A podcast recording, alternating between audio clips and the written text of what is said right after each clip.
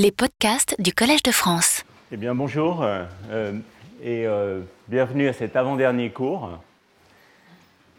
Donc, aujourd'hui, contrairement à ce que j'avais annoncé au début de ce cycle de cours et ce qui est encore annoncé sur le site web, je vais continuer à vous parler de la transition de mode. et il y a en fait à ça deux raisons. La première, c'est que euh, ce programme de 8 cours était quand même un peu ambitieux, et donc euh, j'ai pris du retard. Euh, couvrir toutes les théories actuelles de la transition de mode en un seul cours, la transition de mode fermionique, c'était quand même un peu présomptueux, et donc j'ai vite découvert qu'il m'en fallait quand même deux, ne serait-ce que pour couvrir ce que j'appellerais maintenant les théories classiques de ce problème. Et la deuxième raison, c'est que finalement, j'ai pensé que euh, si je faisais un cours d'une seule séance sur euh, les grands problèmes ouverts dans les cuprates, finalement, ça allait quand même déflorer euh, le sujet du cours de l'année prochaine, qui donc aura lieu en novembre et décembre et sera entièrement consacré aux questions d'actualité dans les cuprates supraconducteurs.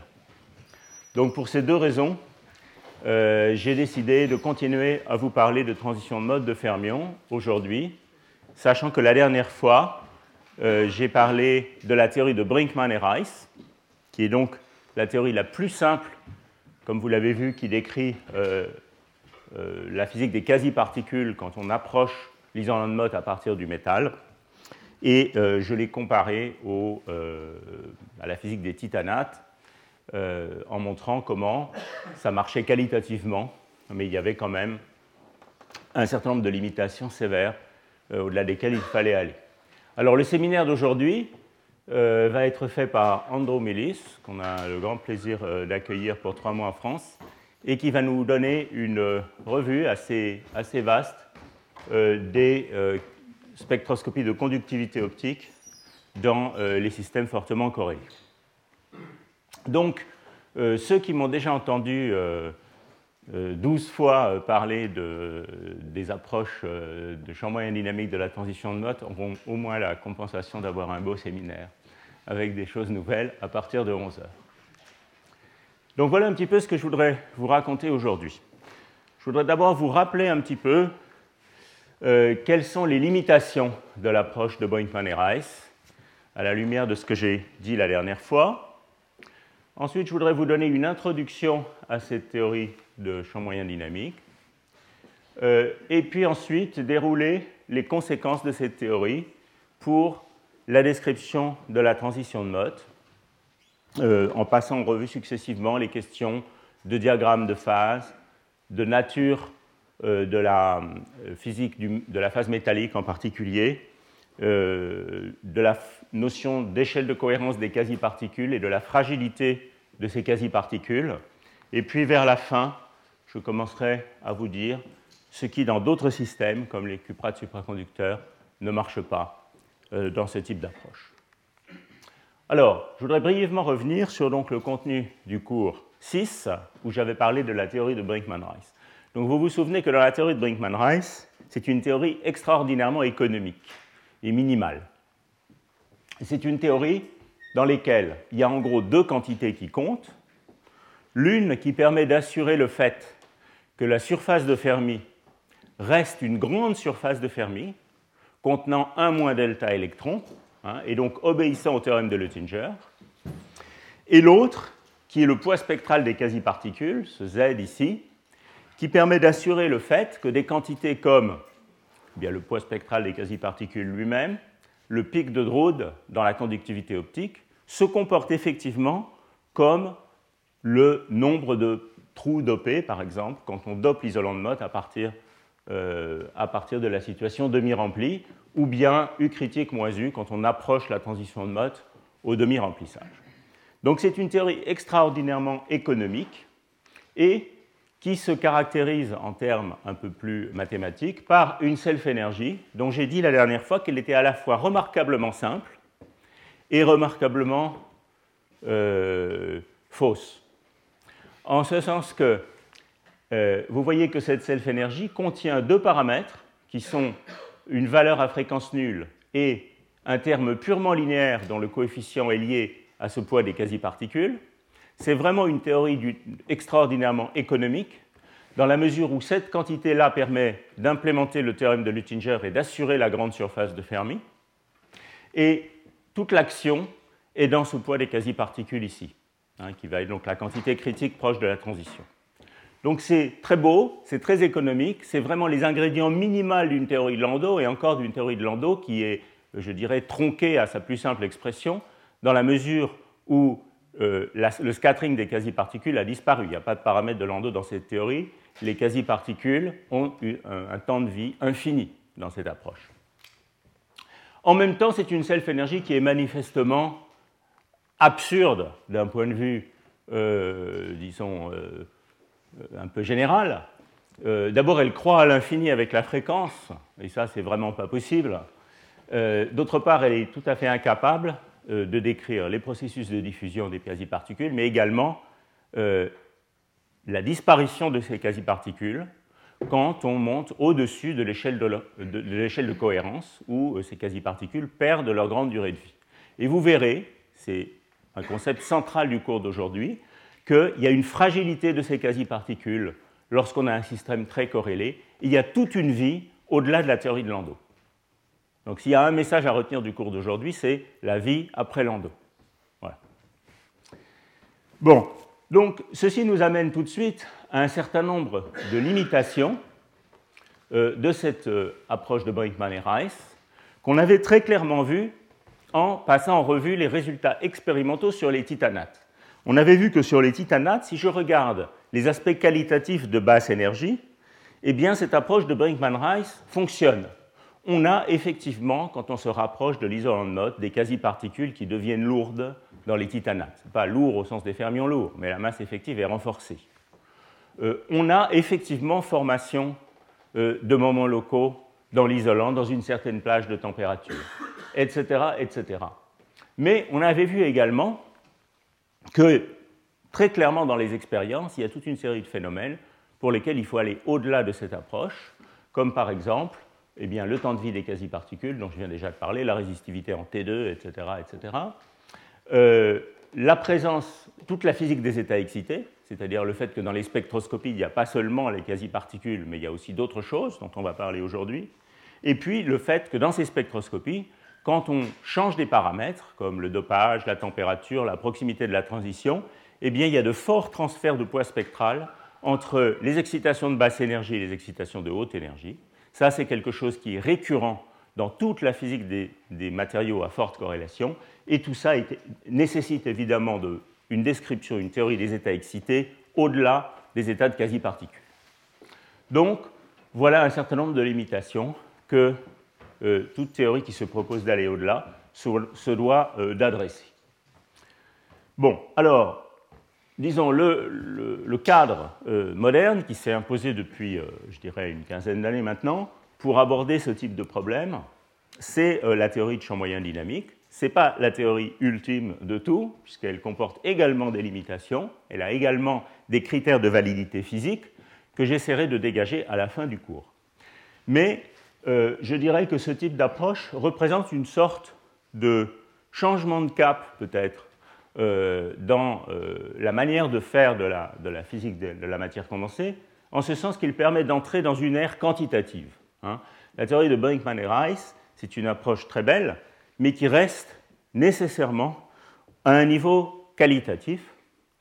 Et euh, je crois qu'il est assez juste de dire que depuis, disons, 15-20 ans, on est entré dans une ère dans ce domaine où on peut maintenant poser des questions quantitatives. Alors on peut les poser d'abord à cause des expérimentateurs, pas à cause des théoriciens, parce que l'évolution des méthodes instrumentales, la fabrication des échantillons, des méthodes de spectroscopie permet de faire des mesures de plus en plus fines et de plus en plus précises, et on a vu des exemples de ça quand j'ai parlé de photoémission évidemment, ça, ça donne une injonction forte aux théoriciens d'essayer d'aller vers des approches quantitatives qui permettent de euh, comprendre ces problèmes au-delà euh, des choses qualitatives et en particulier au-delà des théories effectives de basse énergie. Mon point de vue dans ce domaine, c'est un point de vue personnel, mais il y a d'autres qui le partagent. Euh, je ne sais pas si Andy est dans la salle, mais on a eu une longue discussion sur ce sujet l'autre jour. Mon point de vue dans, ce domaine, c'est qu'un grand nombre de phénomènes physiques sont en fait dominés par des crossovers entre le régime de basse énergie et le régime d'énergie intermédiaire, et qu'on ne peut pas comprendre euh, la physique de ces problèmes sans avoir des théories qui permettent d'aborder ces problèmes de crossover. Bien, donc euh, pendant, disons, 10-15 minutes, je vais vous parler de la construction de ce cadre théorique. Et encore une fois, euh, c'est essentiellement le seul cours de cette session où je vais parler de choses qui sont vraiment très proches de mes propres activités depuis pas mal de temps. Et je ne sais pas si c'est une bonne ou une mauvaise chose, parce qu'on n'enseigne pas toujours mieux quand on parle de ses propres sujets euh, de manière aussi proche. Donc, qu'est-ce que c'est que l'approche des champs moyens dynamiques? Eh bien, la manière, euh, il y a beaucoup de manières de la voir, mais une manière qui finalement est assez euh, utile, je trouve, c'est de concevoir cette approche comme une théorie de l'atome effectif. Depuis, je dirais, la naissance de la théorie quantique des solides, on a tendance à penser aux solides comme un gaz d'électrons homogène, où tout ce qui euh, rend ce gaz non homogène, le potentiel cristallin et le reste, constitue une sorte d'embêtement additionnel dont il faut tenir compte, sous la forme de fabrication de bandes, par exemple. Mais essentiellement, un solide, pour beaucoup de physiciens des solides, c'est des électrons. Et euh, les, atomes, qui après tout sont quand même les briques élémentaires qui constituent la matière, sont introduit, je dirais, euh, après, euh, soit à travers l'interaction électron-phonon, soit, disons, en second lieu. L'approche de moyen dynamique, c'est une approche qui se propose de remettre les atomes au centre de la description d'un solide. Ce qui veut dire qu'on va remplacer un solide cristallin, qui est donc une collection d'atomes arrangés de manière périodique, par une seule de ces entités, un atome, couplé à un réservoir qui va évidemment décrire tout le reste de l'environnement du solide, fidélité, je dirais, avec les idées de champ moyen euh, classiques dans le domaine de la physique statistique ou autre. Alors vous voyez qu'un atome, c'est déjà un petit et même un difficile problème à n corps. Ce n'est pas un gaz d'électrons, c'est un vrai problème à n-corps. Et quand on va chercher des atomes lourds, comme par exemple les terres rares, eh bien, il y a toute une structure en multiplet, c'est-à-dire les états à n-corps d'un atome, qui ne se décrivent pas du tout par le remplissage des couches électroniques de l'atome d'hydrogène. Hein. Pour certains solides, en particulier toute la physique des fermions lourds, toute la physique des terres rares dans différentes matrices, cette structure en multiplet va avoir une importance considérable, et il est extrêmement difficile de la décrire correctement si on part d'une description d'électrons indépendants. Dans ce type d'approche, où on décrit un solide comme un atome plongé dans un environnement, décrire la physique atomique, si on fait un, bon travail, évidemment, pour résoudre ce problème, ça va être très facile, puisque on essaie de décrire correctement déjà l'atome isolé, qui est un petit problème à n corps, pas si petit que ça, parce qu'il y a quand même beaucoup d'électrons, mais un petit problème à un corps en soi. Donc voilà, si vous voulez, le concept général. Donc maintenant, je vais essayer de rentrer dans les détails et de vous dire un petit peu plus précisément comment ça marche. Alors on va le faire sur notre fameux atome du théoricien que j'avais introduit au cours 1, qui euh, fait rigoler tous les physiciens atomistes, mais enfin bref, qui est un niveau d'énergie, un seul, epsilon 0, avec donc quatre configurations possibles, vide, up, down, doublement occupé, et une interaction U qui pénalise les euh, configurations à deux électrons. Donc ça, c'était notre atome du théoricien qu'on avait introduit dès le cours 1, quand j'ai parlé du modèle d'Anderson. Alors ici, on va mettre ces atomes au nœud d'un réseau, et on va autoriser le transfert électronique d'un site sur l'autre euh, par euh, effet tunnel, par recouvrement d'orbital. Hein. Donc ce modèle, on l'a déjà vu plus tôt dans, cette série de cours, c'est le modèle de Hubbard, hein, où on a des atomes couplés par une intégrale de transfert sur un réseau. Et là, je considère le cas le plus simple, une seule orbitale quatre états par site possibles. Alors l'approche d'MFT, elle consiste à dire la chose suivante. Imaginons que vous soyez suffisamment euh, presbyte, je dirais, pour ne pouvoir regarder qu'un seul atome du système. Et donc, vous enregistrez la configuration dans laquelle se trouve cet atome à un instant donné. Donc cet atome fluctue entre quatre configurations possibles. Pourquoi est-ce qu'il fluctue entre quatre configurations possibles? Parce que des électrons peuvent quitter l'atome, un autre électron peut revenir sur l'atome, et il y a donc des fluctuations à la fois de spin et de densité sur ce site atomique. En, fidélité avec euh, cette description-là, ce qu'on va faire, c'est qu'on va essayer de décrire l'histoire de ces configurations, l'histoire de ces fluctuations entre les quatre états quantiques possibles. Et donc, si je regarde, vous voyez ici cet atome, ici il est dans l'état 0, à un certain instant il va basculer dans l'état spin vers le haut, dans l'état doublement occupé, etc. Et donc on va vouloir écrire une action effective pour l'histoire de, euh, de ces événements quantiques, de ces transitions entre états. Et cette action effective, eh bien, vous la connaissez déjà. C'est celle que j'ai introduite au cours 1 et au cours 2.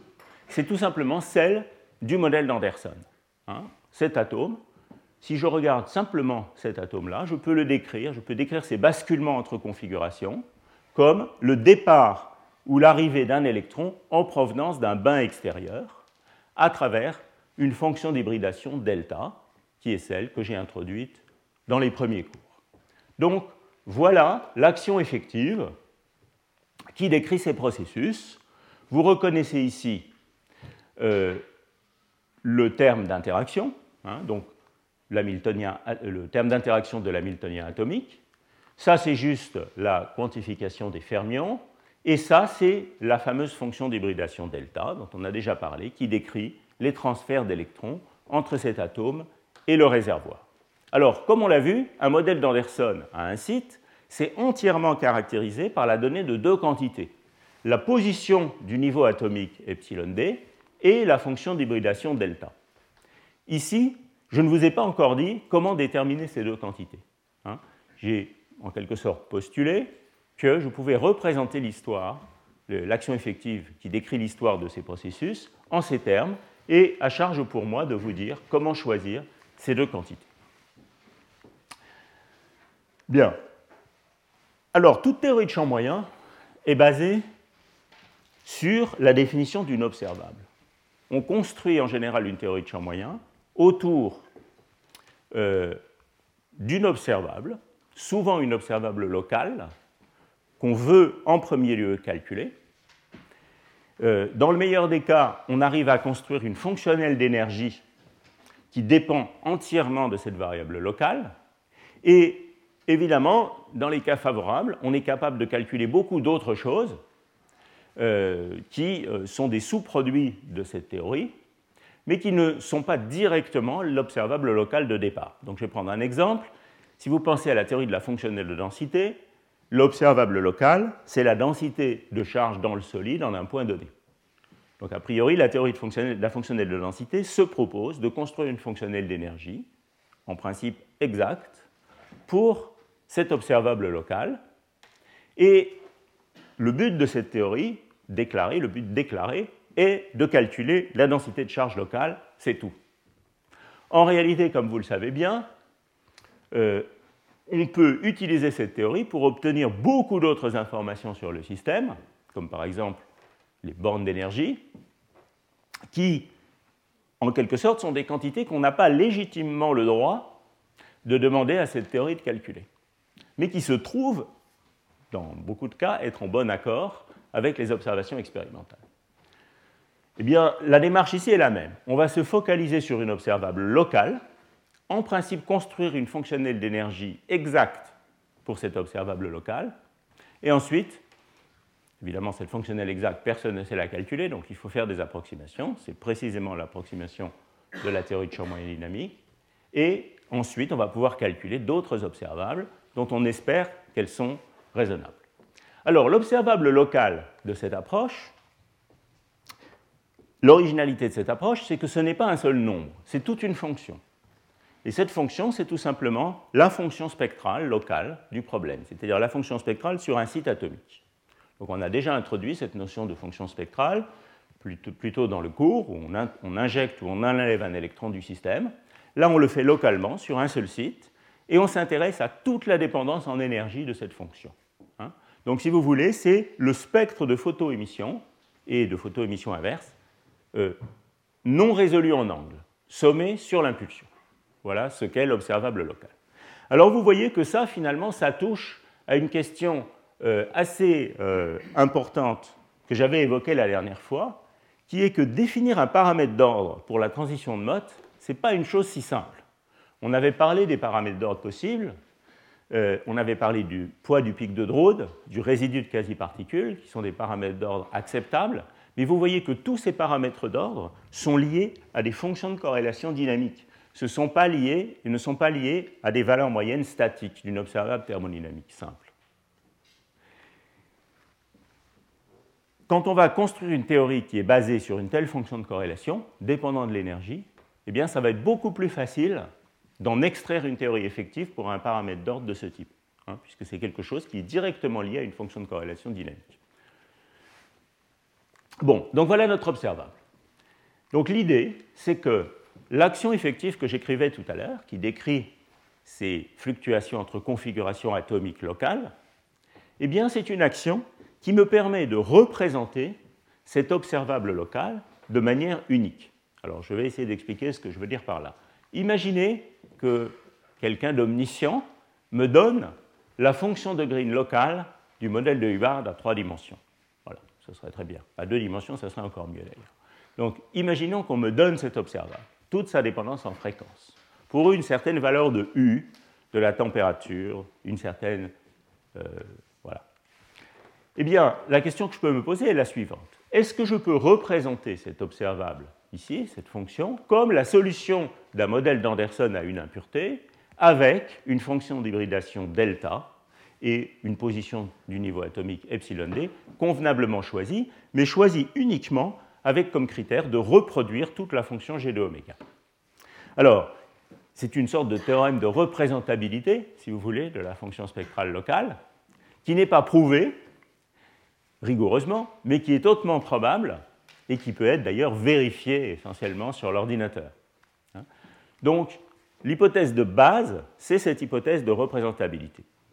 Le spectre de photomission résolu en angle de ce problème, le modèle de Hubbard, a un certain couplage U, peut être représenté par la solution d'un modèle d'Anderson avec un bain convenablement choisi, avec une fonction d'hybridation convenablement choisie. Donc vous voyez le critère pour choisir delta et également la position du niveau atomique, c'est que la fonction de Green du modèle d'impureté ou, la fonction spectrale du modèle d'impureté reproduit cette fonction locale g de oméga. Alors pour l'instant, tout ce que j'ai dit est en principe exact, mais également essentiellement vide de contenu, parce que personne ne me donne la fonction euh, locale exacte. Bien. Donc il faut aller un petit peu plus loin. Alors cette fonction de Green locale dans le solide, elle est évidemment donnée, c'est un peu une tautologie, c'est l'équation de Dyson si vous voulez, elle est évidemment donnée par la composante sur le même site de la fonction de Green du solide. Donc ici il s'agit bien de la fonction Green du solide, vous voyez la dispersion de la bande, epsilon k, et vous voyez la self-énergie, sigma de k et de oméga du solide. Si je somme tout ça sur l'impulsion, je trouve la composante locale de la fonction de Green. Et c'est celle-là que je dois reproduire à partir de mon modèle d'impureté. Alors c'est là qu'arrive le point crucial. On peut construire une fonctionnelle d'énergie de cette fonction de Green locale, fonctionnelle exacte, en toute dimension finie. Mais évidemment, pour en pratique faire sens de cette approche et de ces équations, il faut approcher cette fonctionnelle d'énergie, il faut faire une approximation. Et c'est là qu'intervient, donc un petit peu comme la théorie de la fonctionnelle de densité est une théorie exacte, mais pour l'utiliser en pratique, il faut faire une approximation sur la fonctionnelle d'échange et corrélation. C'est très similaire. Ici, il faut faire une approximation. Et l'approximation qu'on va faire est une approximation qui, a priori, est une approximation assez sauvage, mais vous allez voir qu'elle est contrôlée dans certaines limites dans trois limites en fait, eh bien c'est de postuler que la self-énergie du solide, donc qui dépend de l'impulsion et de l'énergie, est en fait une fonction indépendante de l'impulsion qui ne dépend que de l'énergie et qu'on va confondre avec la self-énergie de l'atome effectif de ce problème d'impureté.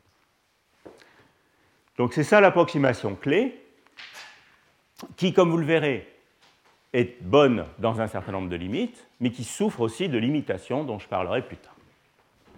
Alors une fois qu'on a fait cette approximation, on a un ensemble fermé d'équations. Ils sont relativement simples.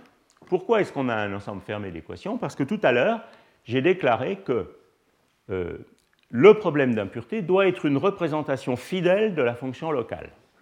Hein, donc ça, c'est une équation. Je dois résoudre un problème d'impureté, delta de oméga, avec mon U, et calculer la fonction locale. Mais par ailleurs, je dois aussi assurer que la self-énergie de ce problème d'impureté est égale à la self-énergie du solide. Alors vous voyez, ça, ça m'impose une condition qui est que la self-énergie, c'est la différence entre les inverses de la fonction de Green en interaction et de la fonction de Green libre. Et si je remets ça dans l'équation qui est ici, je trouve que la fonction de Green d'impureté doit être égale à cette quantité qui fait intervenir la fonction d'hybridation delta que je cherche et la fonction de Green d'impureté elle-même, qui est une fonctionnelle de delta. Donc ceci est une équation fonctionnelle pour cette fonction d'hybridation delta de oméga, sachant que par ailleurs, je dois résoudre le problème d'impureté connaissant delta pour en déduire G impureté. Donc vous voyez que finalement on a un cycle qui est formé d'une part du problème d'impureté, c'est-à-dire de cet atome effectif qui me sert euh, de système de représentation pour la fonction de grid locale, et d'autre part de cette relation d'autocohérence qui relie le spectre, euh, la fonction spectrale locale euh, à la fonction d'hybridation. On a donc deux relations pour deux fonctions, et en principe, on a un problème qui devrait avoir au moins un couple de solutions, euh, au moins si ces équations ont un sens. Alors évidemment, en pratique, résoudre ce problème est difficile. Pourquoi résoudre ce problème est difficile? Ben, D'abord, on cherche toute une fonction, on n'a pas vraiment d'idée de quelle est euh, cette fonction delta de oméga à convergence, donc ça a forcément une procédure itérative, où on va commencer par deviner delta de oméga et suivre ce cycle d'itération de manière répétée jusqu'à convergence de ce système d'équations.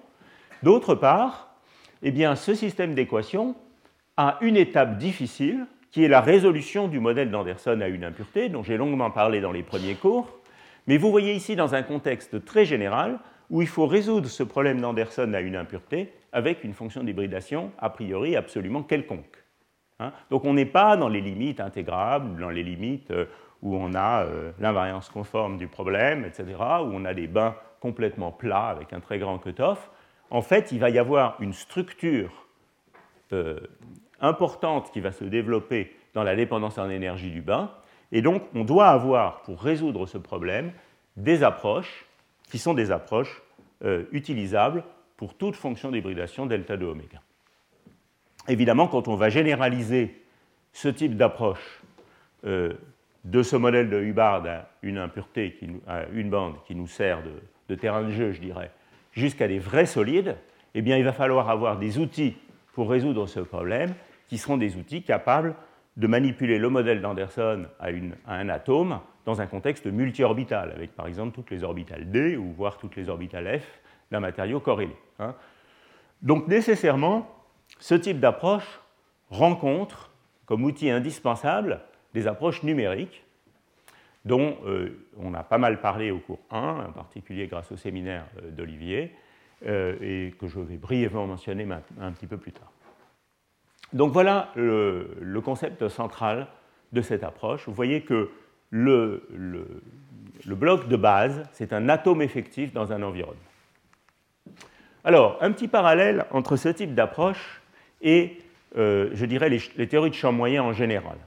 En fait, ce type d'approche entre très naturellement dans le cadre conceptuel général des théories de champ moyen, et je dirais même au-delà des théories de champ moyen, des théories qui sont fondées sur la construction d'une fonctionnelle d'une observable locale.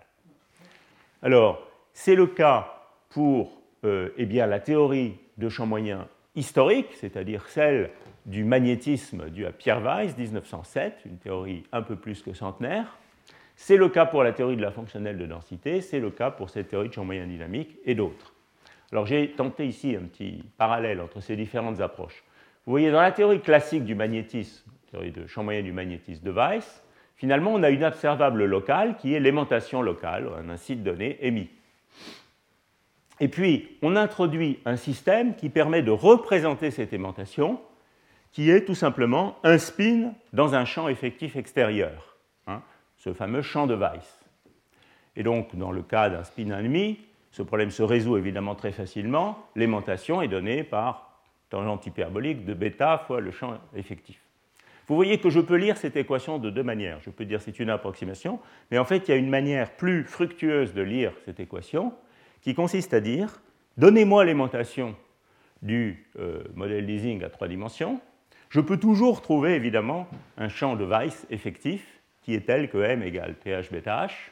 Et ça, c'est le c'est mon système représentatif de l'aimantation locale, un spin dans un champ extérieur. Et je vais maintenant construire une fonctionnelle de l'aimantation locale, qui est simplement l'énergie libre de Gibbs, qui est la fonctionnelle exacte, qui par minimisation va me donner l'état du système. La théorie, l'approximation de champ moyen, c'est une troncation de cette fonctionnelle sous une certaine hypothèse. Donc le parallèle est, tout à fait, euh, peut s'étendre tout à fait. Dans la théorie de la fonctionnelle de densité, L'observable local, c'est la densité de charge en un point donné, ρ de x ou n de x ici dans ce slide. Euh, le champ de Weiss, ou la généralisation, si vous voulez, du concept de champ de Weiss, qui permet de représenter euh, la densité de charge locale, c'est le potentiel de Kohn-Sham, qui me dit je peux toujours voir cette densité de charge comme la solution d'un problème sans interaction dans un potentiel bien choisi. Donc vous voyez qu'ici, on est passé d'une observable qui est juste un nombre à une observable qui est une fonction de la position, et de même d'un champ de Weiss qui est juste un nombre à un champ de Weiss qui est une fonction de la position. Hein. et euh, donc c'est le potentiel de Kohn-Sham. Et dans l'approche du champ moyen dynamique, l'observable local, c'est la fonction de Green locale sur un site, ou le spectre, la fonction spectrale sur un site, qui maintenant est une fonction de l'énergie. Donc le mot dynamique, en fait, qui peut-être pas très bien choisi en réalité, ça ne peut pas dire qu'on fait du hors d'équilibre. Ça veut dire qu'on fait du système, on regarde le système à l'équilibre, mais on regarde toute sa dépendance, toute la dépendance en énergie du problème, c'est-à-dire qu'on regarde euh, l'histoire en fonction du temps des fluctuations entre configurations quantiques locales. Alors le paramètre conjugué, le champ de Weiss généralisé, c'est cette fonction d'hybridation delta de oméga, qui joue un rôle central dans euh, cet édifice-là. Hein. Donc vous voyez qu'on est passé d'une notion de champ de Weiss qui est juste un nombre, un scalaire, à la notion d'un champ de Weiss qui est toute une fonction de l'énergie. Hein. c'est ça que veut dire le, mot dynamique.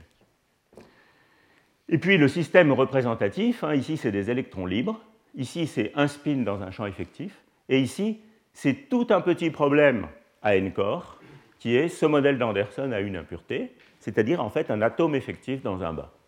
C'est ça mon, système de représentation.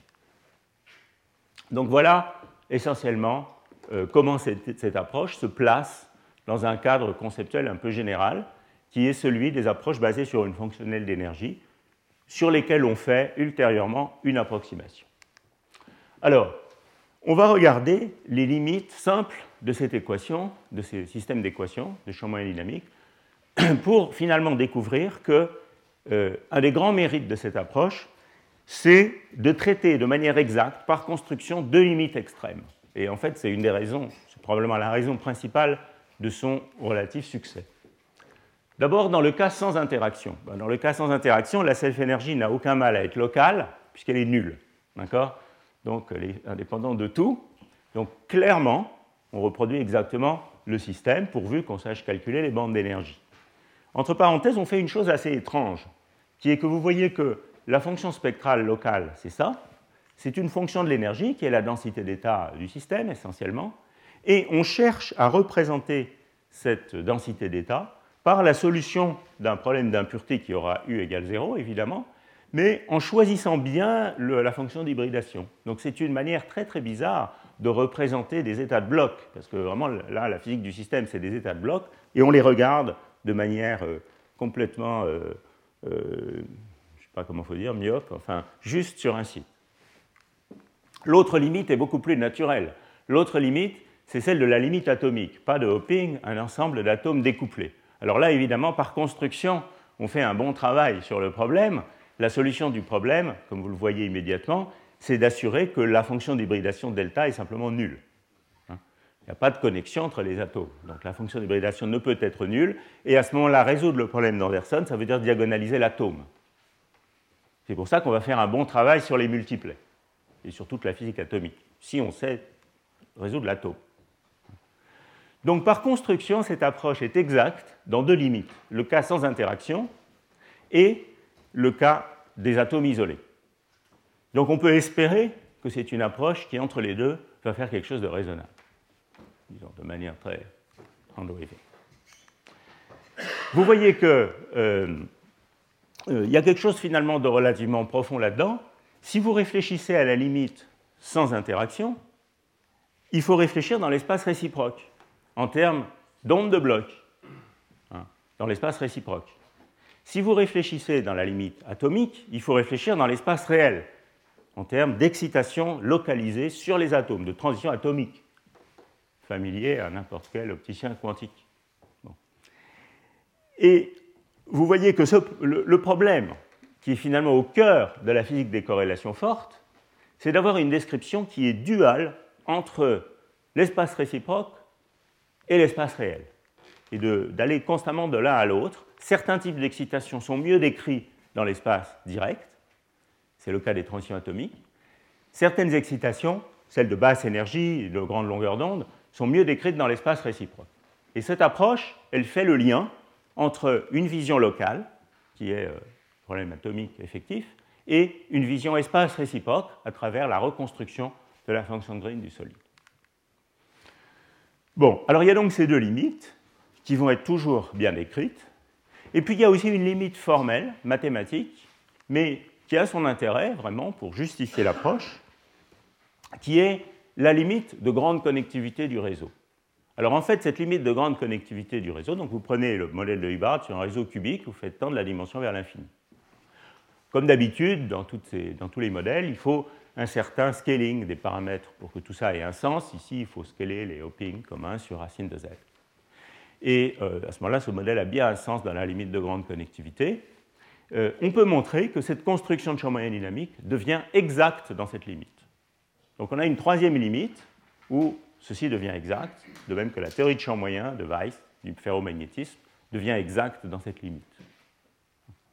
En fait, historiquement, les choses se sont passées à l'envers. Cette limite a d'abord été considérée pour les fermions en interaction, et la construction de ces équations de champ moyen dynamique est venue un peu après. Bon, alors, ce que j'ai décrit jusqu'à maintenant, vous voyez, ça supposait l'invariance par translation. Tous les sites étaient les mêmes et je pouvais me, contenter d'en regarder un. Il est clair que ce type d'équation peut être généralisé à n'importe quelle phase ordonnée où il y aurait une brisure de symétrie, de spin, euh, une phase supra, une phase avec brisure de symétrie de translation, une phase avec brisure de symétrie de spin. Il faut généraliser ces équations, ça peut se faire.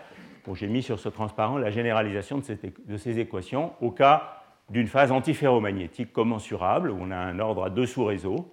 À ce moment-là, on a deux self-énergie, hein, et il faut écrire des équations de self-consistance qui couplent ces deux self-énergies. Euh, ça se traduit dans le modèle d'impureté simplement par le fait que le champ, la fonction delta de oméga, acquiert maintenant une dépendance en spin. Et un delta up et un delta down. Donc on peut décrire les phases ordonnées, bien sûr. Bon, alors, comme je l'ai dit, le point clé de la solution pratique de ces problèmes, et c'est là où cet édifice, je dirais, conceptuel, euh, se rencontre avec le développement de méthodes numériques puissantes qui, jouent un rôle absolument essentiel dans ce domaine. Je reviens à ce que je disais sur l'entrée dans l'ère du quantitatif. Euh, eh bien, euh, pour résoudre ce problème d'impureté, surtout dans le cas multi-orbital, mais de manière générale, il nous faut des méthodes numériques. Et il y a eu depuis une vingtaine d'années un très gros effort qui a été consacré à l'adaptation des, algorithmes numériques à la solution de ces équations de champ moyen dynamique et, pour résoudre ces équations, l'invention de, de nouveaux algorithmes euh, permettant de résoudre euh, ce type de problème d'impureté, encore une fois avec une fonction d'hybridation quelconque, ça c'est vraiment essentiel, et de préférence généralisable au cas multi-orbital, dont on parlera plus au dernier cours la fois prochaine. Alors, il y a eu une avancée, à, mes yeux, tout à fait clé dans ce domaine depuis euh, quelques années, depuis 2-3 ans, qui est l'utilisation de ces méthodes de Monte Carlo en temps continu, dont Olivier vous a parlé au séminaire numéro 1. Et je vois qu'il y a Emmanuel Gull là-haut qui a joué un rôle important dans l'élaboration de ces méthodes. Bien, donc euh, je n'en dis pas plus sur ces méthodes numériques puisqu'on en a déjà parlé euh, au début de ce cycle de cours. Alors, je voudrais dire quelques mots sur cette fonction d'hybridation delta de oméga. Donc j'ai souligné que cette fonction d'hybridation delta de oméga, c'était l'analogue du champ de Weiss, mais généralisé au monde quantique. La généralisation au monde quantique, elle vient de la dépendance en énergie de cette fonction. Voilà. Alors, à mes yeux, c'est vraiment l'invention euh, de la théorie de champ moyen classique par Pierre Weiss en 1907. C'est vraiment un événement fondateur de la physique théorique et de la physique en général qui, à mes yeux, a été insuffisamment célébré. Voilà. Donc euh, ici, je voudrais rendre hommage à Pierre Weiss et à la théorie du champ moyen moléculaire, parce que je sais que c'est juste le champ moyen, mais c'est quand même très très beau et très important. Avoir un bon champ moyen, c'est quand même le point de départ de la compréhension de la plupart des problèmes de physique. Si toute la physique est intéressante, dans les intéressante et dans les fluctuations, en général, on a un peu de mal à vraiment la comprendre. Donc le champ moyen, c'est important. Et là, euh, j'ai retrouvé cette photo, j'ai trouvé cette photo sur Wikipédia qui réunit un certain nombre de gens quand même euh, assez célèbres, euh, tous ensemble, et je trouve ça très émouvant dans la maison de Paul Ehrenfest à Leiden. Bien, alors pourquoi ce champ moyen de Weiss généralisé au monde quantique est important? Eh bien, c'est parce que c'est son comportement à basse énergie qui va déterminer la nature de la phase dans laquelle on se trouve. On a vu au cours 1 et 2 que quand on avait un problème d'Anderson à une impureté avec une fonction d'hybridation qui avait une densité spectrale finie à basse énergie, on avait l'effet Kondo. Hein, je vais consacrer deux cours à ce phénomène. L'effet Kondo, ça veut dire que les moments locaux sont écrantés et on a finalement la formation de quasi-particules et une image de liquide de Fermi local. Eh bien évidemment, ça, c'est ce qui va se passer dans ces équations quand on est dans la phase métallique. L'hybridation va avoir une valeur finie et on va avoir, alors qu'on aurait naïvement un moment local dégénéré, ce moment local va être écranté hein, par les autres électrons du bas de manière à pouvoir retrouver une description de quasi-particules et de liquide de Fermi local. Ça, c'est ce qu'on avait vu au cours 1 et 2. Et ce qui va se passer ici dans la phase métallique, c'est qu'il y a une sorte d'effet Kondo autocohérent qui se crée dans le système hein, pour euh, écranter le moment local. Mais évidemment, il y a d'autres possibilités qu'on n'avait pas explorées dans le, dans le cours 1 et 2, parce qu'on s'intéressait aux impuretés magnétiques dans un métal, où la fonction d'hybridation est bien finie au niveau de Fermi. Mais on peut aussi imaginer d'avoir une solution de ces équations où la fonction d'hybridation est un gap. Évidemment, c'est ce qui va se passer dans l'isolant de Mott, comme vous pouvez vous en douter. Dans ce cas-là, il n'y a pas de densité spectrale à basse énergie, donc il n'y a pas d'effet Kondo, donc il n'y a pas de levée de dégénérescence de l'état fondamental, et donc on a des moments locaux, des moments locaux. Et on n'a pas du tout un liquide de Fermi, on n'a pas du tout un, métal. Donc c'est vraiment euh, ce champ de Weiss et son comportement à basse fréquence qui va être important. Et vous voyez que j'ai déjà introduit la notion que finalement la dépendance en énergie de ce champ de Weiss joue un rôle très important. Alors maintenant je vais, évidemment je suis très en retard comme d'habitude, je vais essayer de dérouler un petit peu les applications de ce formalisme à un problème qui est celui de la transition de Mott. Dans le modèle de Hubbard à demi-remplissage, il y a de nombreuses autres applications.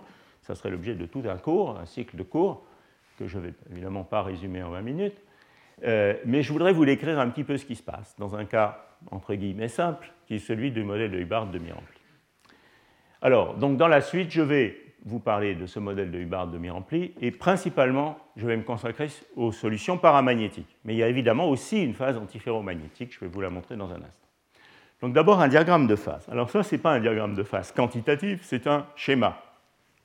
Pourquoi c'est un schéma? Parce que euh, permet de voir un petit peu les différents régimes qu'on trouve en résolvant ces équations. Euh, dans un cadre général, après, où sont les phases exactement? Dépend du réseau précis sur lequel vous résolvez le problème, dépend du, degré de frustration magnétique de ce réseau. Et donc ça, c'est tout ce qu'on peut trouver. En fonction de la température, normalisée à la largeur de bande, et de la constante de couplage. Alors, il y a déjà tout un domaine ici, vous voyez, où on a des phases paramagnétiques. Et ces phases paramagnétiques ont une vie tout à fait intéressante. En couplage faible ou modéré, elles sont décrites à basse énergie comme un liquide de Fermi, c'est un métal. Et puis quand vous augmentez le couplage, vous trouvez une transition entre ce métal et un isolant de Mott avec un gap. On va voir dans un instant que cette transition à basse énergie a certains aspects qui ressemblent à Brinkman-Rice, mais qui vont au-delà. Alors en fait, dans cette approche, il y a toute une série de crossovers qui sont assez intéressants et pas complètement, complètement explorés entre un très bon métal ici à basse température et petit couplage, un très bon isolant ici. Entre les deux, il y a tout un ensemble de crossovers que je caractériserai comme un régime de mauvais métal ou de mauvais semi-conducteurs, hein, dans lesquels, en fait, les quantités ont une dépendance très sensible en température, en énergie et dans les différents paramètres. Et cette approche permet en principe, on va le voir plus tard, de décrire les crossovers entre le régime de basse énergie, de basse température, où il y a des quasi-particules, et les régimes de mauvais métaux à haute température. Alors quand vous baissez la température, cette transition de Mott est en fait, se manifeste comme une transition liquide-gaz qui euh, euh, fait intervenir une ligne du premier ordre, terminée par un point euh, par un point critique de type liquide-gaz du second ordre. Donc il y a vraiment une transition du premier ordre dans la solution paramagnétique. On va voir ça dans un instant. Alors évidemment, cet isolant ici, c'est un isolant qui a des moments locaux, pas d'effet Kondo, c'est ce que je disais tout à l'heure. Et donc, forcément, à basse température, il lui arrive quelque chose, et ce qui lui arrive, c'est qu'il s'ordonne. En général, de manière antiferromagnétique. La position précise de cette frontière, qui est la température donnée elle, dépend beaucoup du système. Elle dépend de la frustration du réseau, elle dépend des couplages de super-échanges qui peuvent être soit ferro, soit antiferro dans le cas multiorbital. Et donc, la physique du magnétisme peut soit complètement cacher euh, ce point critique terminal, c'est-à-dire qu'elle peut se situer là, et donc on verra que des crossovers, soit descendre en dessous de ce point critique, comme on l'observe dans certains matériaux, comme V2O3 ou les, organiques à deux dimensions. Alors voilà un exemple maintenant concret d'un vrai calcul. Ce que vous voyez ici, c'est le diagramme de phase du modèle de Hubbard tridimensionnel, sans frustration. Hein, euh, calculé par ce type de méthode. Alors ce que vous voyez ici, c'est la température et la constante de couplage, et vous voyez que dans ce cas-là, si je m'intéresse vraiment aux phases du système, eh bien, il n'y a que deux phases, une phase paramagnétique et une phase antiferromagnétique isolante, qui est euh, délimitée par cette température donnée à ici. La courbe noire, c'est la courbe calculée dans l'approximation du champ moyen dynamique. La courbe violette, c'est la courbe calculée par Monte Carlo sur le réseau vraiment en trois dimensions. Dans le cas de mi-rempli, on peut le faire parce qu'on n'a pas de problème de signe moins fermionique. Donc on peut faire, euh, je dirais, on peut euh, évaluer la, qualité de cette approximation. Alors évidemment, dire que cette phase est juste une phase paramagnétique, euh, c'est quand même se cacher complètement la physique du problème. Parce que quand vous changez la constante de couplage dans cette phase paramagnétique, il y a beaucoup de choses qui se passent. En réalité, ici, la physique est celle essentiellement d'un métal. Et puis vous avez un crossover, mais qui euh, est assez abrupt, parce qu'ici, il y a un gap de Mott qui s'ouvre. Hein. Vous avez un crossover vers un système qui a un gap qui s'ouvre de plus en plus quand vous, ouvrez, quand vous euh, augmentez U. Donc ici, il y a une échelle d'énergie très importante, qui est le gap de Mott, qui est d'ordre U, hein, et pas d'ordre la température de Néel. Donc ici, il y a tout un domaine où on a un isolant euh, un isolant non magnétique avec des moments locaux fluctuants. Si je suis au-dessus de la température de Néel, qui varie comme T carré sur U, mais en dessous du gap de Mott, j'ai un isolant avec des moments locaux, très peu de corrélation magnétique, et euh, le fait que ce système soit un isolant n'a rien à voir avec l'existence d'une phase magnétique à plus basse température, c'est une instabilité de second ordre. Ça, j'ai insisté sur ça pas mal dans, certains des cours précédents. Alors il y a une autre échelle d'énergie qui est cruciale, sur laquelle on va revenir dans la suite, qui est l'échelle de cohérence des quasi-particules, qui s'écroule quand on augmente le couplage. D'où l'existence de crossovers intéressants ici, quand cette échelle de cohérence devient suffisamment petite. Alors si vous voulez une caricature de ces différentes phases dans l'espace réel, ici j'aurai un mélange, une soupe de sites doublement occupés, de trous et de euh, sites simplement occupés, il faut mieux réfléchir à ce problème à basse énergie dans l'espace réciproque, parce que dans l'espace réel, c'est compliqué. Ici, j'ai euh, un système où j'ai essentiellement éliminé les doubles occupations, il y en a une de temps en temps, hein, et euh, j'ai un ensemble de spins ennemis fluctuants. Et puis ici, j'ai un système où ces spins ennemis se sont ordonnés dans une phase antiferromagnétique. Ça, c'est la caricature des différentes phases. Bon, alors continuons un petit peu dans notre exploration de la physique de ces phases en nous concentrant sur la physique des, solutions paramagnétiques. Donc pour l'instant, j'oublie le magnétisme, on peut l'étudier indépendamment. Soit il remonte très haut en température et euh, il va obscurcir la transition de Mott, soit on peut le, dans certains systèmes, il peut être à beaucoup plus basse température s'il y a de la frustration. Alors maintenant, ça c'est un zoom. Vous voyez, c'est un zoom sur cette région ici, excusez-moi. Un zoom ici, sur la région de très basse température du diagramme de phase en ignorant le magnétisme. Et ce zoom vous révèle qu'en réalité, les solutions de cette équation de champ moyen dynamique, ça c'est un vrai calcul, euh, eh bien, sont uniques ici et là, c'est-à-dire ici, il y a juste une solution métallique, ici, il y a juste une solution isolante, mais il existe un régime où il y a en fait coexistence de deux types de solutions. Et donc il y a deux lignes spinodales qui sont ici et là. Ici, la spinodale du métal, ici, la spinodale de l'isolant. Ça veut dire que vous pouvez stabiliser une solution métallique jusqu'ici, et si vous baissez le couplage, vous pouvez stabiliser une solution isolante jusqu'ici les deux bains, les deux champs de Weiss généralisés delta de oméga vont donner euh, deux types de solutions. Hein. Et donc il y a deux bassins d'attraction dans ces équations couplées. Alors évidemment, ça c'est une, situation typique de transition de phase du premier ordre. Hein. Ça veut dire que si maintenant vous comparez les énergies libres, vous avez entre ces deux spinodales une ligne critique qui est ici, qui va déterminer la transition de phase.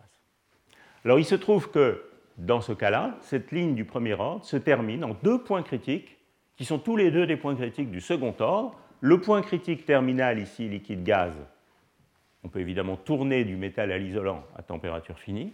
Et puis ici, une transition qui est une transition continue où le poids spectral des quasi-particules s'annule continuellement et qui, du point de vue des très basses énergies, ressemble énormément à la transition de Brinkman-Rice avec une annulation continue du poids de, quasi-particules. Donc ça, c'est ce point critique qu'on appelle dans le jargon des DMFTistes UC2 et ici UCA. Hein. Donc ici, c'est l'ouverture du gap, ici, c'est euh, la transition de Brinkman-Rice. Alors, quelle est la physique du métal dans cette description? À très basse énergie, si je regarde la solution métallique, j'ai un liquide de Fermi local. C'est normal, ça résulte des considérations des cours 1 et 2 sur le modèle d'Anderson à une impureté. J'ai un liquide de Fermi local, et vous voyez que le développement de basse énergie de la partie réelle de sigma, c'est le énergie du problème, qui est donc local, eh bien, elle obéit exactement à la forme de Brinkman-Rice, avec quelque chose qui assure la grande surface de Fermi, juste une constante, et puis euh, le poids des quasi-particules. Mais évidemment, dans cette théorie, on a le temps de vie on a le scattering, on a la diffusion inélastique des quasi-particules, et si vous regardez la partie imaginaire de sigma, eh bien c'est quelque chose qui obéit à la théorie de Landau, qui se comporte en oméga 2, et on va même voir comment ce coefficient B dépend de la proximité du point critique. Ce Z s'annule à UC2 continuellement, et là vous avez une comparaison entre Brinkman-Rice, qui est basée sur l'approximation de Gutzwiller, comme on l'a dit la dernière fois, et les calculs de champ moyen dynamique. Vous voyez que Brinkman-Rice n'est pas très précis, mais quand même, qualitativement, on a bien une annulation continue de Z. Alors ça, c'est la physique de basse énergie. Donc vous pourriez dire, bon, euh, très bien, finalement, on a retrouvé Brinkman-Rice à basse énergie, so what? Le problème, c'est que si vous regardez toute la dépendance en fréquence de ces quantités, eh bien, vous découvrez qu'il y a une vie bien au-delà de la théorie des liquides de Fermi. Voilà un calcul en rouge qui représente la partie réelle de la self calculé pour une valeur du couplage qui n'est pas très très près de la transition de Mott, mais quand même relativement près, bien dans le régime de métal corrélé. Et vous pouvez vous poser la question où la théorie de Landau s'applique-t-elle? La réponse à cette question, tout ça est normalisé en unité de la demi-largeur de bande du système. Et la réponse à cette question, c'est la théorie de Landau s'applique ici. Vous voyez C'est lorsque l'approximation linéaire de la self, qui est cette ligne noire ici, avec la pente qui est celle mesurée à basse fréquence, eh bien, quand on commence à dévier de cette approximation linéaire. Et vous voyez que ça, c'est une échelle d'énergie très, très, très basse. C'est peut-être euh, un cinquantième de la largeur de bande. Et ça, c'est des échelles d'énergie qui sont pertinentes pour la physique. La largeur de bande, c'est 10 000 ou 12 000 Kelvin. Hein. Un cinquantième de la largeur de bande, c'est peut-être plus bas que la température de cette pièce. Il y a donc une très abondante vie au-delà de la théorie de Landau. Et c'est ça le message important de euh, ce type d'approche et également de la physique des oxydes et des systèmes corrélés en général. Alors, on le voit là sur la partie réelle. Vous voyez qu'en particulier, il y a une espèce de kink ici où on passe d'une dispersion donnée par Z à une dispersion différente. On le voit très très bien sur la partie imaginaire qui vous donne le temps de vie des quasi-particules. Vous voyez qu'ici, le régime en oméga 2, c'est cette petite tétine là, le bout de ce truc. C'est ça le régime en oméga 2. La courbure de ce truc vous donne le temps de vie des quasi-particules en T2 et il s'applique là.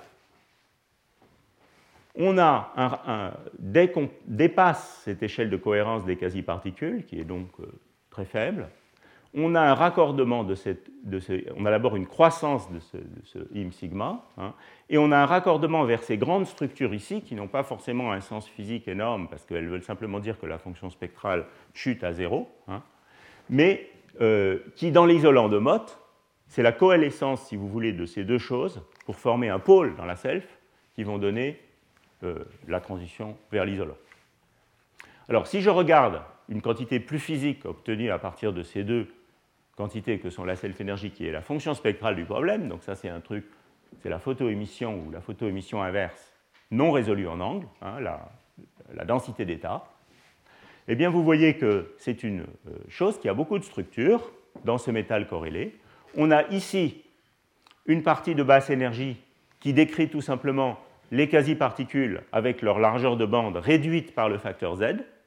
Donc ça, c'est la partie qui est à peu près, je dirais, raisonnablement décrite par Brinkman-Rice. Et puis on a ici eh bien, les transitions de haute énergie qui se décrivent mieux comme des transitions atomiques dans l'espace réel, où j'enlève un électron, le satellite de Hubbard inférieur, ou bien j'ajoute un électron, le satellite de Hubbard supérieur. Et le message de cette euh, approche, c'est que dans un métal corrélé, ces deux types d'excitation coexistent. Il y a des excitations de type quasi-particule à basse énergie des excitations de type transition atomique à haute énergie. Et quand vous changez les paramètres du problème, la température par exemple, vous avez de forts transferts de poids spectral entre ces différentes structures. Bien. Donc, euh, j'ai déjà parlé de ça, cette espèce de dualité espace réel, espace réciproque. Vous le voyez ici de manière très très concrète. Ces transitions-là, on y pense mieux dans l'espace réel. Les quasi-particules de très basse énergie, on y pense mieux dans l'espace réciproque. Alors, euh, ce n'est pas une vue de l'esprit, ça existe dans les expériences. Et en fait, essentiellement, euh, indépendamment, euh, à peu près au même moment où se construisait cette théorie de champ moyen dynamique et ce type de spectre devenait accessible, il y a un très bel article expérimental de Atsushi Fujimori et collaborateurs qui montrait qu'effectivement, quand on regardait une série d'oxydes, dont certains ont été abordés dans les cours précédents, eh on voyait que pour les plus corrélés d'entre eux, par exemple ce métal modérément corrélé dont j'ai parlé euh, la dernière fois, eh on avait une coexistence entre des excitations de type quasi-particule à basse énergie dans ce système métallique et un satellite de type Hubbard, bande de Hubbard inférieure qui consiste à enlever l'électron unique de la couche D pour aller vers la configuration D0. Alors vous voyez tout de même ici que le pic de quasi-particules, c'est quand même pas quelque chose qui est très apparent dans ces données de photoémission. Et là, il y a une petite histoire que j'ai quand même du mal à ne pas vous raconter, qui est, a duré à peu près 8 à 10 ans, qui est euh, finalement, et qui est bien révélatrice de l'évolution des techniques de photoémission, je crois, qui est finalement la reconsidération de ce problème et l'émergence finalement dans les expériences de ce pic de quasi-particules. Donc voilà en gros l'histoire, ça c'est le spectre que je viens de vous montrer. Et vous voyez que euh, ici, on a bien le satellite de Hubbard inférieur, mais les pauvres quasi-particules ont tendance à avoir une faible intensité spectrale à basse énergie. Entre parenthèses, ça c'est le calcul de structure de bande. Hein, donc vous voyez qu'on est très loin. Là. Ça ne marche pas du tout. Donc ça, c'est les résultats de 1992. Ça avait été généralisé sur ces systèmes calcium, strontium, VO3, dont j'ai parlé un peu dans les cours précédents, qui permettent de doser un peu le, degré de corrélation du système en changeant les angles. Euh, et vous voyez ici, quand on va vers le système calcium-VO3, qui est un petit peu plus corrélé, on a ce pic de ces quasi-particules qui sont un peu réduites, et puis la bande de Hubbard qui se développe. Vers le milieu des années 95, il y a eu une surprise dans ce domaine, qui est une étude qui a été menée en Inde, il faut quand même le souligner, euh, où euh, et Sarma se sont aperçus que en fait, ces spectres de photoémission étaient très fortement dépendants de l'énergie de photons. Et euh, en étudiant le problème, en faisant des expériences à différentes énergies de photons, ils sont arrivés, sous certaines hypothèses, à déconvoluer le spectre de la surface et le spectre du bulk. Et donc vous voyez que leurs résultats expérimentaux, euh, donc c'était déjà il y a un certain temps, euh, se sont tout à coup mis à dire que le spectre du bulk, le spectre de la surface était un système très très très corrélé, et le spectre du euh, bulk était en fait l'image d'un métal beaucoup moins corrélé que ce que cette image suggérait ici, avec tout à coup une bande de Hubbard inférieure assez significativement réduite, et l'émergence de ce pic de quasi-particules à basse énergie.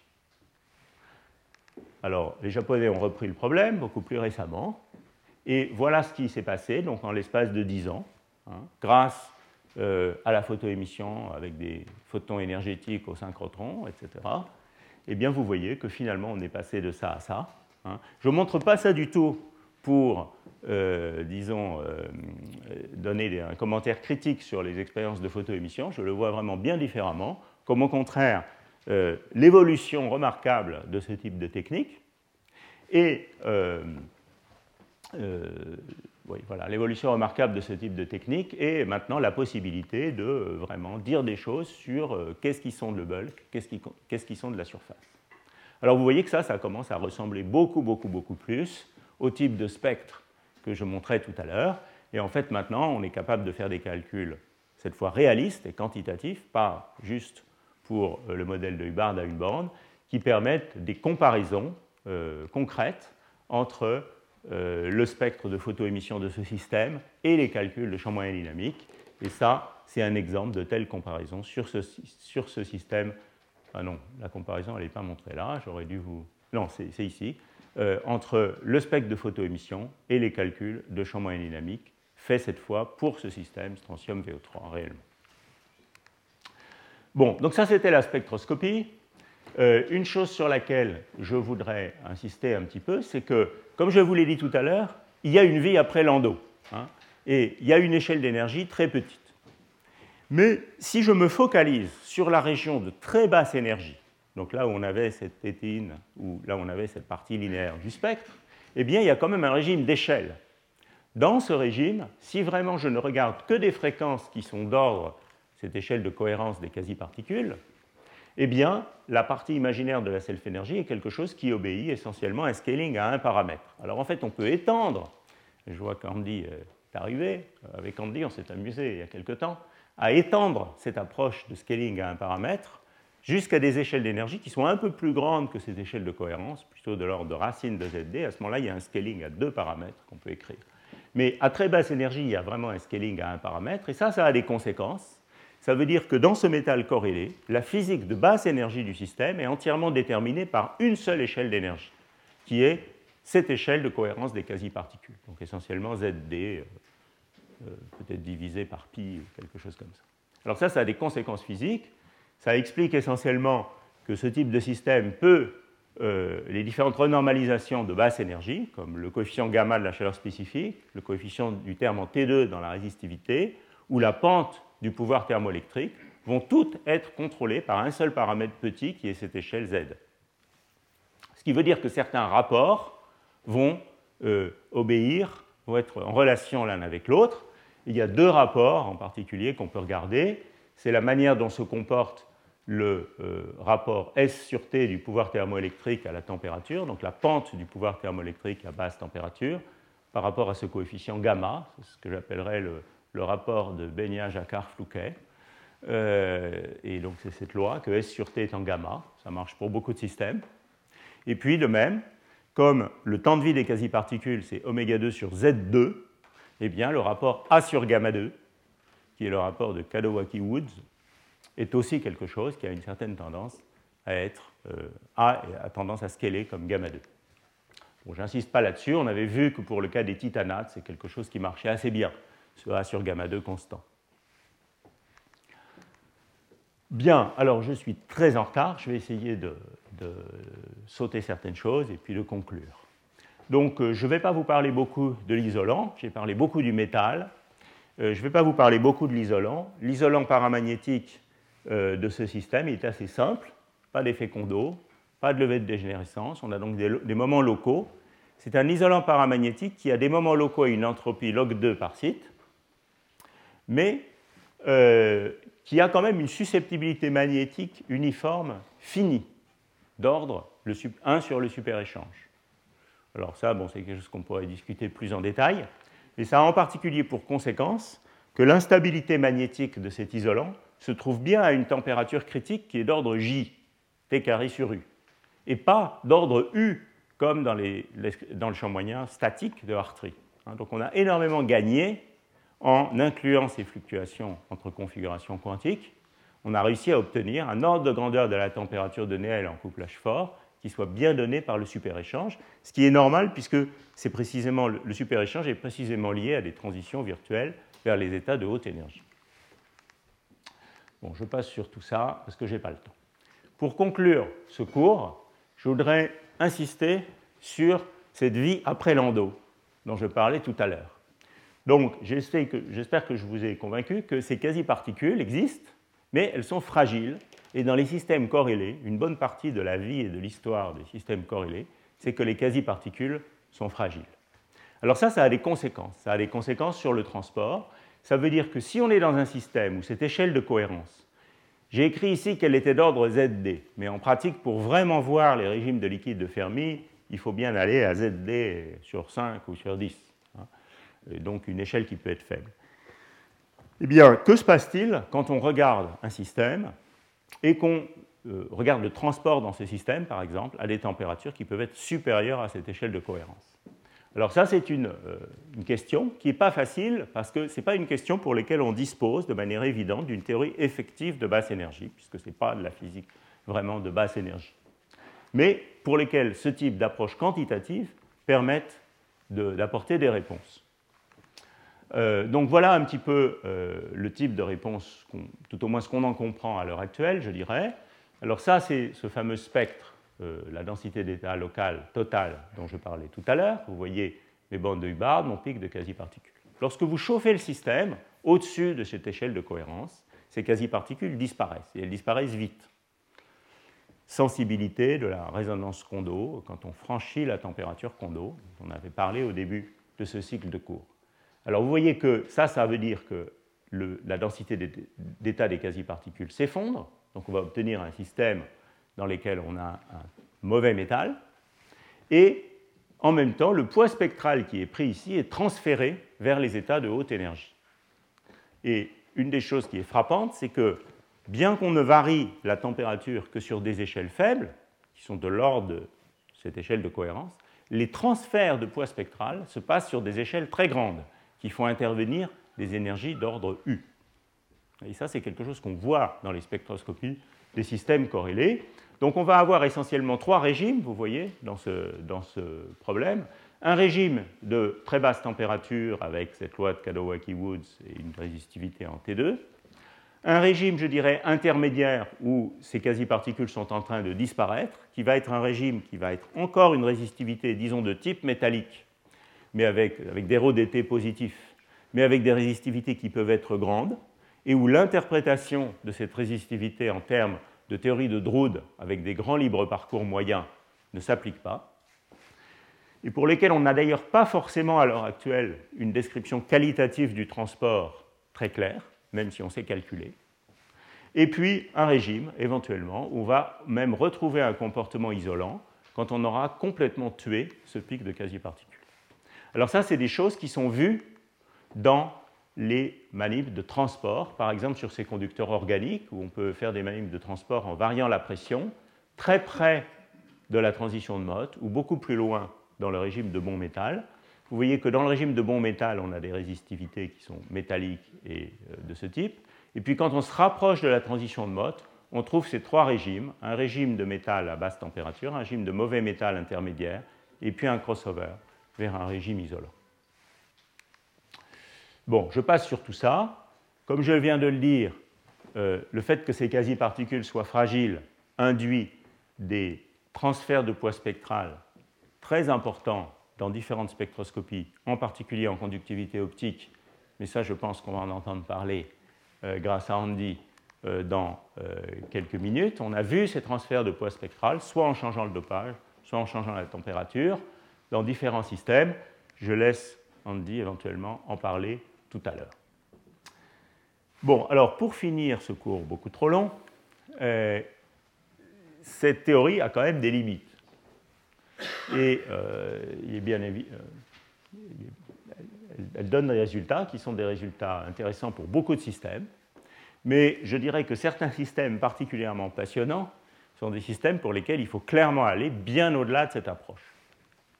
Alors, exemple de limite, euh, on a vu que la masse effective des quasi-particules divergeait quand on se rapprochait de, la transition de Mott, à la fois dans la théorie de Brinkman-Rice et dans la théorie de champ moyen dynamique. La divergence de cette masse effective, c'est clairement quelque chose qui est lié à l'entropie euh, d'ordre log de partie, donc l'entropie extensive de l'isolant.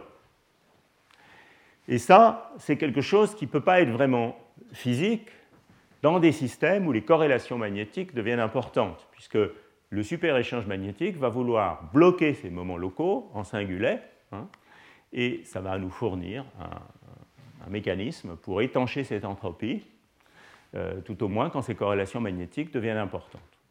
Donc tout le problème qui est au-delà de ces approches, c'est quel est le feedback de ces corrélations spatiales, magnétiques en particulier, de cette tendance à former des singulets, dans la physique des quasi-particules. Clairement, les approches purement locales ne peuvent pas répondre à cette question. Il faut envisager des approches qui réincluent ces corrélations magnétiques, mais peut-être de manière seulement relativement locale spatialement, et c'est tout le développement d'approches de, type, euh, euh, je dirais, euh, champ moyen dynamique moléculaire ou cluster d'MFT, dont je parlerai un peu dans un cours de l'année prochaine. Alors c'est un problème qui pour les cuprates supraconducteurs devient absolument essentiel. D'une part parce qu'on sait bien que dans ces systèmes, parce que ce sont des systèmes à une bande non dégénérée, le super-échange magnétique est crucial. Et d'autre part parce qu'il y a des évidences expérimentales manifestes de la ségrégation dans l'espace réciproque entre régions où on a des bonnes quasi-particules et des régions où on a des mauvaises quasi-particules. Et je veux juste terminer ce cours là-dessus dans les cuprates sous-dopées, ce sera le sujet du cours de l'année prochaine, dans les cuprates sous-dopées, si je regarde le long de la surface de Fermi dans l'état normal, eh bien, on a des régions proches des directions diagonales de la zone de Brillouin, ce qu'on appelle les régions nodales, où on a des bonnes quasi-particules. On peut négocier à quel point elles sont bonnes, mais enfin, il y a des quasi-particules. Et dans les régions antinodales, en revanche, on a des spectres très incohérents, et même avec l'ouverture d'un pseudo-gap près du niveau de Fermi. Donc vous voyez qu'il y a une ségrégation dans l'espace réciproque et que clairement les approches où la self-énergie est complètement indépendante de l'impulsion sont des approches qui sont insuffisantes et qui doivent être généralisées pour inclure les, corrélations magnétiques au moins de courte portée pour adresser ce type de problème. Bien, je ne vous en dis pas plus. Euh, ce type de choses fera l'objet euh, du cours de l'année prochaine, en forte liaison surtout avec des résultats expérimentaux. Et euh, je vais m'arrêter là pour ce cours qui était déjà trop long.